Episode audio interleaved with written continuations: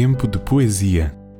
Poemas de Miguel Torga, ditos por Joaquim Antunes. Ceira, 12 de junho de 1946. Bonança. Morta a voz da tempestade, a terra estendida ao sol enxuga o corpo molhado.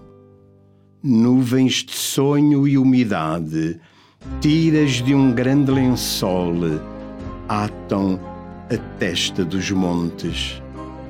Numa alegria futura, cantam felizes as fontes que sedes velhas secavam e sorriem na longura coisas que há pouco choravam.